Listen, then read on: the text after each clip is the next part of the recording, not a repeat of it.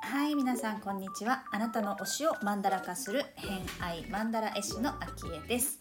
この番組は星読みを交えながらゲストの好きなものを語っていただく番組となっております。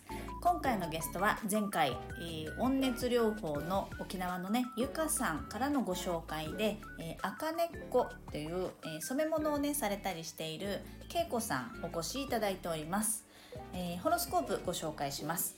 月星座が天秤座なんですけどえー、ちょっとね生まれたお時間がわからないっていうことなのでもしかしたら乙女座かなっていう感じもしなくないので、えー、どちらか乙女座か天秤座さんで金星星座がさそり座さんになっています。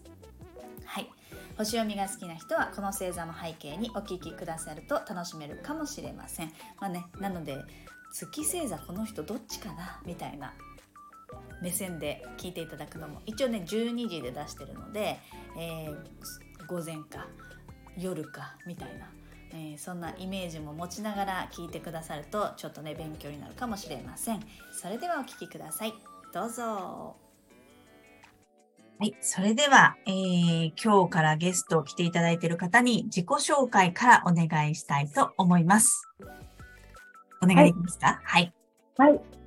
えー、よろしくお願いします。えー、赤根っこで活動させていただいております、竹内恵子、えー、岐阜県岐阜市で活動しています。えー、藍染めを今やらせていただいております。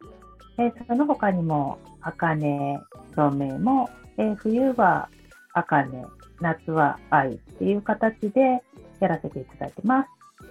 あとは、えー、野菜を作ったり、お米を作ったり、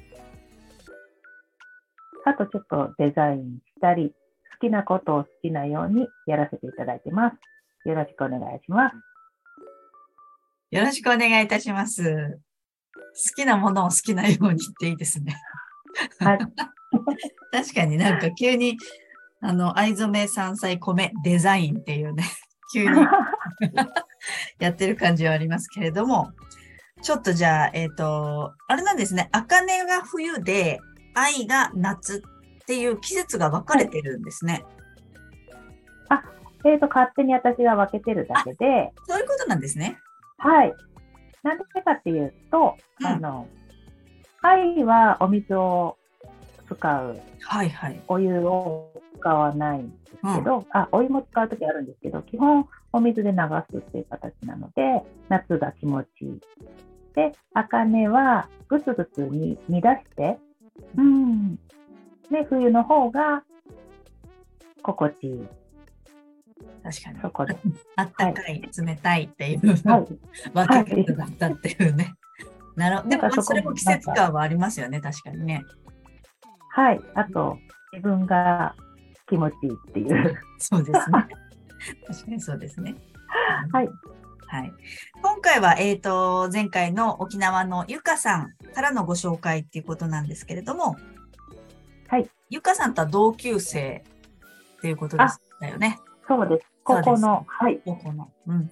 で、えっ、ー、と、同級生同士で、ちょっと一時期は疎遠になったけれども、戻って、なんかこう、趣味が一緒だったっていうことで、意気投合して、今ではコラボされたりとか、まあ、あの、帰るたびに、こう、何かしらっていう感じのお付き合いっていう方に聞いてたんですけれども、はい。なんか、さっき聞いたら、あの、はい。温熱療法に行かれてたっていう話をこれは言っても大丈夫なやつですかね。あもちろん大丈夫。えっと、もう前から決まっていて、えっ、ー、と、うんうん、金、うんと、6月30、4月1日、2日と行かせていただいたんですけど、えー、まあ3日間連続も受けたいっていう思いもあったし、沖縄っていうところに、あ、行きたいなと思って、ちょうどタイミングがあって、まあ、本当に良かったです。タイミング的にも良かったし。そうですよね。なんか、ゆかさん、はい、ゆかさん、えっ、と、沖縄も時期的にはね、なんか夏よりも5、5 6とかなとかね、その辺がいいみたいな話はされてましたけども、ちょうどいい時期ってことですね。はい。どどうか？多分、うんうん。彼女的には、私の、まあ、家庭的にも、あと10年後とか、うん。もっともっと先なんだろうなと思っていたらしくて、え、沖縄に来るのが？はい。ちょっとまだ難しいかなっていう、まあ、家族構成的に。うん。でも、行けたので、うん。あ、もう来ちゃいましたみたいな感じです。なるほど。まあでもタイミングだったってことですよね、きっとね。はい。うんうんうんうん。まあそんな、きっとすごくこう、まあデトックスというか、リセットされて、帰ってこられたっていう今状態だと思うんですけども。そうですね。えっ、と、まあ、海水温熱は岐阜にゆかちゃん来てくださった時に、えー、まあ、1回受けて、2回受けてとかはやってたんですけど、うん連続3回っていうのは今回初めてで、うん。えっ、と、やっぱり体がわかるので、うん。まあ、徐々に熱の入りが早いなっていうのも感じたり、体が本当に変わっていくっていうのと、えっ、と、気持ちが本当に変わってるっていうのが。はい、海水温熱を通して、あ、こんなもんなんだっていう驚きを覚えました。3回目は本当に。それは、あの、その感情面っていうと、なんかこう、自分で気づいたことがあったとか、な、な、どんな、あの、言える範囲でもちろんいいんですけれども、5月に受けた時5月の末に受けた時に、うん。えっ、と、背中が真っ白なんだよ。肩のところかな。うん。あ、すごい冷えてるねっていうことを言われて、うん。確かにその時すっごい背負ってたんですよね、いろんなものを。でも重くて、うん。あまあ人の気持ちとか、う。うんん、組まなくちゃいけないところを、まあガチガチにしてたんで、うん。まあそれを今回3日間で、うん。まあそれはその人の考え、感情で自分が引き受けることではないとか、自分がやっぱりもっと楽しい方に行くと、こんなに楽なんだっていうことを、うん。まあ熱を通して緩むっていうところを感じさせてもらったな。うんなるほどう。んすごい緩むところからそんな感じになったっていうことですかね。そうですね。やっぱり熱が入るときに暑いって、ちょっとストップしてくださいって言うんですけど、はい。あ、そうです、そうです。うんうんうん自分の声を、体の声を聞かないと言えないので、あやっぱ鈍感になっちゃうじゃないですか。うんあの、自分の体を無視してると。ーうん。で、そこで自分の体と向き合う3日間っていうところで心も現れてくるっていう感じ。なるほどね。まあでもそういう感情に気づいて緩んで、そう、あたら、あの、楽しい方へっていう風になっていくと、なんかこう、分かってたけどはっきりしてきたりとかすると、なんかすごく楽になりますね、きっとね。そうですね、本当に、今本当楽だし、ん体的にも温かい。やっぱり代謝も良くなったり、あの、体温上がってくると、やっぱポジティブうん。な考えにも至るなっていう、それも実感としてあります。あーなるほどね。うん体、意外とね、あの、ゆかさんも言ってましたけど、気づかないうちに冷えてたりとかってね、うん、しますよね。なりましたね。まあでもその3日間を過ごされたっていうことで今に至ってますけれども、えっ、と、まあ早速ちょっとその好きなものをいろいろと聞いていきたいと思うんですけれども、はい。えっ、と、リストをいただいておりまして、まあ、あの、カテゴリー別で大体お聞きしているんですが、まあ、最初あの、お聞きしていたのが、藍染めの愛と、えー日本茜っていう文字を書いていただいたので、この辺から聞いていきたいと思うんですが、そもそも出会ったのは何何ですか？どこ、いつ藍も、染め物？藍、すごく惹かれたりとかっていうきっかけが何かあったんですか？うんうん。えっ、と、それは、初めは草木染めの色に惹かれて、うん。えっ、と、障害者施設で、障害の方たちと一緒にうん。体を動かして染めるっていうところで私が介助として入らせていただいたときに、はい。愛の色もあるんだね。愛の色はいろんな染め方があって、いろんな色の出し方があるんですけど、そこで天然の素材で染めるやり方が昔からあるっていう、うん。それを知って、なんだこの色はっていうことで、どんどん惹かれていって、で、少し教えていただいたりして、で、その時にちょっとうちの義理の父と母が調子悪くなっちゃったので、体の。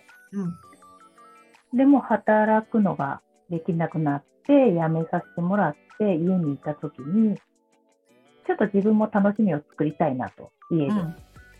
じゃあ、家でやってしまおうと。うんうん、染めれるように。え、それは家でできるやり方をもうその時教わったってたってことですか？えっと、完全に教わってない。ああ、教なんとなくやり方はわかるけれども、みたいなぐらいはい。かあの、や、今やらんと、うん。死んじゃうんじゃないかって、あうんの、うん死ぬまでの時間が、まあ、1年に1回立てれたとしても、うんあと十何、何十、まあ、100回は無理だしって思ったときに、あじゃあやっとこうじゃないかということで、トライして、うん。うん。うんあ、あそれ、まあ、奇跡的にできたので、染めれるようになれたので、喜びがまた倍増して、またさらに、はい。で、日本茜の色も、そう、愛が立ってから少しして、日本茜を調べたときに、大阪の杉本さんという日本茜をされる方をうん。お見かけして、すぐメッセージを送らせていただいたんです。で、そしたらすぐ返事が返ってきて、とっても親身に教えてくださって。はい、すぐ会いに来ました。へえ。はい、もう岐阜から大阪は割と近い、シュッと行ける感じですか？その時私車で行って、日帰りじゃないと無理な家庭だったので、ちうんうんょっと日帰りで。で、それもいろいろ本当に察してくださって、その杉本さんが。うん。えっ、と、で、今年の1月に、岐阜、岐阜の羽島で、杉本さん来てくださって。えっ、と、イベントをうん。行いました。はいそれは染め物をするワークショップみたいなイベントってことですか？はい、日本茜だけのワークショップ。へえ。はい、札幌で見たことないかも。はい。ですよね。なかなか、なかなかないですよね。ピン、そうなんです。日本茜ってあれ、多分全然なくて、なぜかっていうと、あの、強くないんですよね、苗自体が。うーん。苗が強くないので、えっと、まあ、すぐ弱って死んじゃうので、えっと、あと根っこが3年、うん。3年間生やしていって、で、いっぱいになった時に、3年後にやっと取れて。なので、とても貴重で、なるほど。そういう事情があって、なかなかお目にはかかれないってことですね。そう、幻って言われていたので、それはでも今、あの、ご自宅っていうか、恵子さんがやるときには、その時期には何かこう、ドライのものをお取り寄せしてみたいな、そんな、そんな感じなんですか？はい、私は、その、まだ栽培途中なので、3年目ではない。あ、でご自身で栽培されてる。一応植えてます。はい。へそれも、あの、そう、日陰を好むので、ーうん。なかなか、そう、ふその、場所を選ぶ。ああ、日陰のところじゃないとダメってことですね。はい。あの、水が多くて。うん。ねえ。え、そもそも、その、まあ、いろんなこう趣味じゃないですけど、いろんなものがある中で、染め物に行こうって、その魅力？惹かれた理由ってどう、どうですか？恵子さん的に。あと、完全に、その、なんでも私って循環？循環が好き。回る、循環していく、うん。また始まる。で、終わるんだけど、また始めれるっていう、うん。あ藍染めも植物が芽が出て、で、葉っぱ取って、すくもになって、染めれるようになって、発酵して食べて。で、その液が死んで、その液をまた畑に巻いて、その畑でまた芽が出てっていう、あの、そういう循環が行われるんです。うん。それに惹かれ、そう、循環に惹かれてるんだと思います。あのへー、金茶の方もそうで、えーっと、そう。この後に書いてある。えーはい金ちゃん農法で、金、う金ちゃんの金が、えーっと、えー、ビフィズス菌の菌というか、草冠の金の字ですね。はい。それと農業の方法の農法なんですけれども、金ちゃん農法っていうのは何ですか？金ちゃんの方は、えっ、と、吉田先生が、今、九州の先生が、うん。あの、まあ、もう何年も、その、肥料とかうん、そういうものを使わずとも、草たちの力だけでも、うん。立派な野菜ができるよ。ほんそれを実践して、うん。講演してくれて、うん。もう聞いた時にもう衝撃で、はい、そんな農法、もう草を刈っていけば、無限にループするっていう、うん。なんか、金ちゃん農法をちょっと、今あ、はい。スマートフォンで見てたら、あ、はい、金ちゃんファームってあります？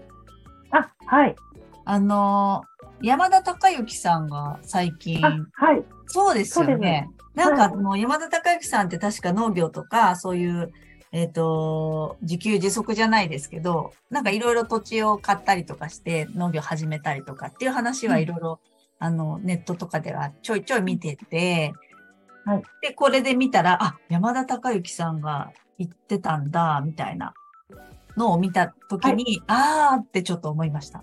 あ、よかったです。あの、うんうんうんあと柴崎幸さん、うん。あ、ほ柴崎幸さんって今北海道ですよね。はい、もう、あの、金ちゃん先生、吉田先生と一緒に YouTube 出られて、やり方を、はい、ええそうなんだ。じゃあもうし農業っていうかそういう土を触って何かをこう育てるっていうことを、その循環の中で育てるっていうことを意識し始めた人は結構知ってる感じなんですね、きっとね。はい、もう結構私の中でもメジャー、山田さんやり始めたら、あ、もうメジャーだよなと思ってて。なるほど。今、はい。確かにそうかもしれない。なんかその時、そのわって、私がわーって気づいた時に、あ、うん岐阜でいるのかなと思ったんです。うん。それをもう先駆者的にやってみえる方。うん。で、探した時に、えっ、と、今度ご紹介する方うん。が、あの、やってみえて、畑活っていう畑の活動、うん。うん。女性の方なんですけど、うんお子さん5人見えて、うん。うわ、すごい。はい。はい。で、吉田先生を呼ばれて、で、あと、岡山の藁を経営されている船越先生うんはい。も、あの、お呼びして、講演会をされた方なので、うん。あの、本当に金ちゃんとかそういう無農薬とか、お食事とか、そういうところに長けてる方なので、あ、これは行かねばと思って、うんその方のところに、お同じ岐阜ってことですもんね。はい、岐阜で会いたいなと思っていたら、ちょうどなんかばったり、なんか恵みの湯で会って、うん。そういう温泉、温泉とか、ありますよね、そういうのね。うんは。い、あります。うん。で、そこで、あれ？と思って声かけさせていただいて、そこから、裸の付けじゃないですか。あ、あ、あ、なんか食堂、ちょうど食堂だった外でね、あはいの、出た出たね出。うんうん そうですよね。お風呂でまさかちょっと話しかけづらいですもんね。はい。なるほど。で、なんか、そこからまた何年か、いいろんな活動を、あの、させてもらって、今日、その方とイベントを今、定期的にしていて、えっと、今日は、あ発酵、発酵の、えっと、ランチライブをしたんです。ランチライブ。発酵食を、うん。はい、発酵調味料を作りながら、お昼を作っていって、みんなでランチを食べて、あとその調味料たちを持ち帰るっていう、はい。そう発酵系とか、使い方も学びながら、その調味料を持ち帰れるみたいな感じですあか。、そうです。はい。食べて持ち帰る。へえ、それは、あの、すぐ実践できていいですね。いいです。はい。そういうのを定期的にさせていただくっていうことています。うんじゃあそういうなんか染め物もそうですけど、どちらかというとそういう循環するものとか、まあ、食べ物も、まあ、人間の体もそうですけど、そういうところを全体的に割とこう興味があるっていうことですかね。あ、そうです。はい。うんそれは何かきっかけがあるとか、もしくはちっちゃい頃から割と身近なものところにあったとかってありますか？全然ないんです。ないですかあの、土がないところで生まれて育ったので、あの、結婚してうん。嫁いで、じゃあ、もともとは岐阜ではない。え、でも岐阜ですよね。あ、岐阜の町の中だったので、なるほど、なるほど。はい。ないんです。岐阜でも、こう、山の方、ん？山の方ですね。海ないって言ってましたもんね。海ない。ところで、山のところが、まあ、街中でっていう、どっちかっていう感じですね。はい。なるほど、なるほど、そうなるほど。まあでもそうか、自然のけ、えっと、生まれ育ったところがそういうところで、そこから結婚して自然の割と周りにある中で、今暮らしてるっていう感じなんですね。はい。へえ。結構生活変わりますよね。驚きでしたね。あの、お米作りの、あの、苗の作り方って、大体なんか苗から見るじゃないですか、田植え。そうですね。苗があってこれを入れるみたいなね。うんうん。苗の前ってわかんないですよね。確かに。種？なかなみたいな感じですね。そうそう、そうなんです。なんか、あ、こうやって苗ってできるんだって思った時に衝撃だったのと、へえ。あ、野菜って種植えたらできるんだって思ったのが衝撃。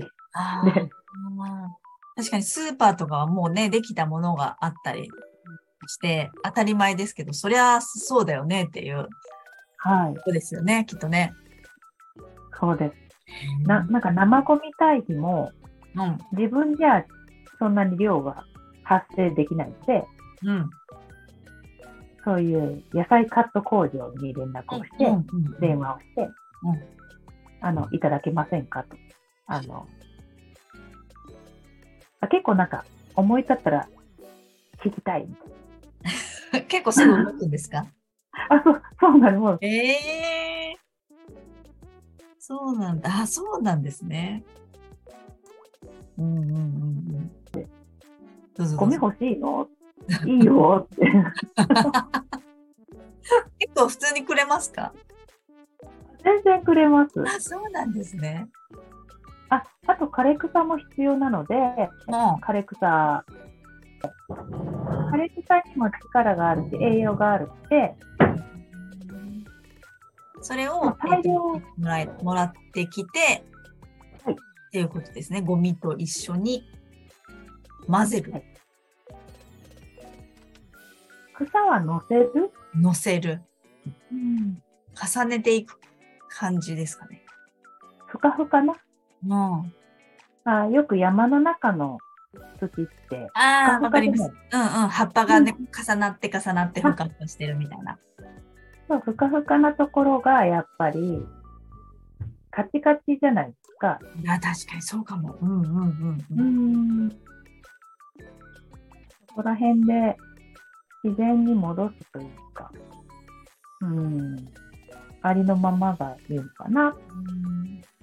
それを、恵子さんは、なんか、どこかの土地のところで、もしくは庭でやってるってことですか？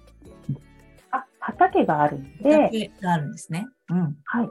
そこで、で、その雑草をくださいってお願いした業者さんが、いいよーって言って、大きいトラック6杯ぐらい、えダダダダダーっと。相当畑大きいですね、じゃあ。いやー、シャベルカー来て、平らにしてくださったんですけど、うん。地面から1メートル以上高かったですね。わかりますかね？地面から1メートル、あの、要は積み上がってるっていう状態ですね。はい。草だけがえー積み上がっていました。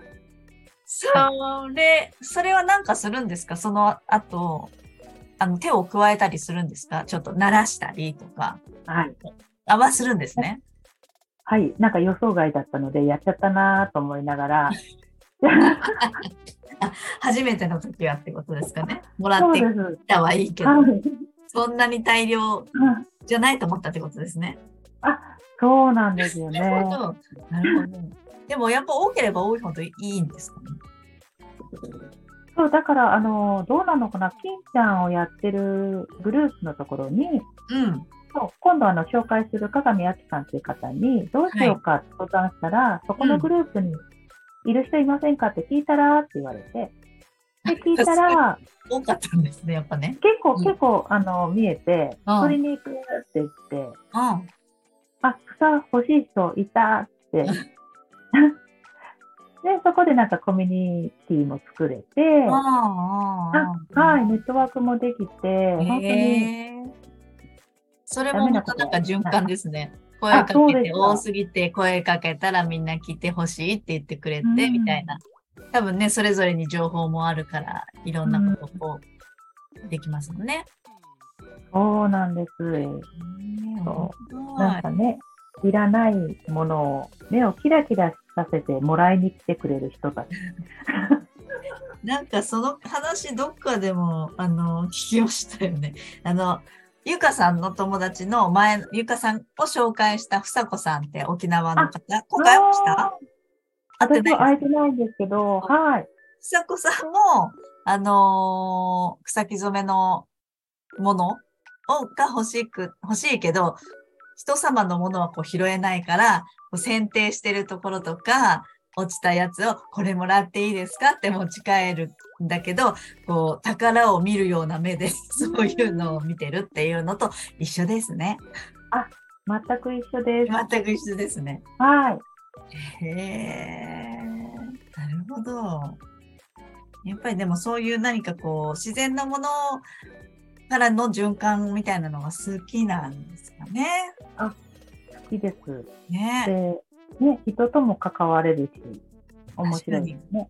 そうですよね。なんか、まあもちろん好きなものっていうのもありますけど、話もね、なんかもちろんその、えっ、と、金ちゃん農法だけじゃないですけど、その他の人で好きなものっていうのは同じような感じだと思うんですけど、す同じものがやっぱり興味があって好きっていうと話も早かったりしますよね。とっても早くって、そうですよね。なんか分かり合うスピードが尋常じゃない。なあ、そうですよね。まあ、だそう考えると、やっぱ好きなことをやってる時に出会った人みたいなの方が、やっぱこ濃い関係性になるっていうか、あ、なりますよね。まあ、もちろんプライベートは、あんまり関係なくても、はいそ。こがつながってるの方が、多分より濃くなりますもんね。はい。今、今多分そういう人たちばっかり、へえ、周りにですか？あ周りに。へえ。はい。でもそれはあれですよね。もう恵子さんが動いてるからですよね、きっとね。動かないとそういうつながりできないですもんね。ああ、なんかそれが多分発達障害の話につながると思うんですけど。ああ、なるほど、なるほど。はいということで今回の「偏愛マンダラジオ」いかがだったでしょうか、まあ、最後はねちょっと匂わせ的に、えー、2回目のお話発達障害についてのお話をいろいろと、まあ、そこからのねつながりだとかっていうことだったり社会的なことだったりっていうのをちょっとけこさんにお話聞いてるので楽しみにしていただければと思います。ということで本日もお聴きくださりありがとうございました。今日も良い一日をお過ごしください。偏愛マンダラ絵師の秋江でした。ではまた。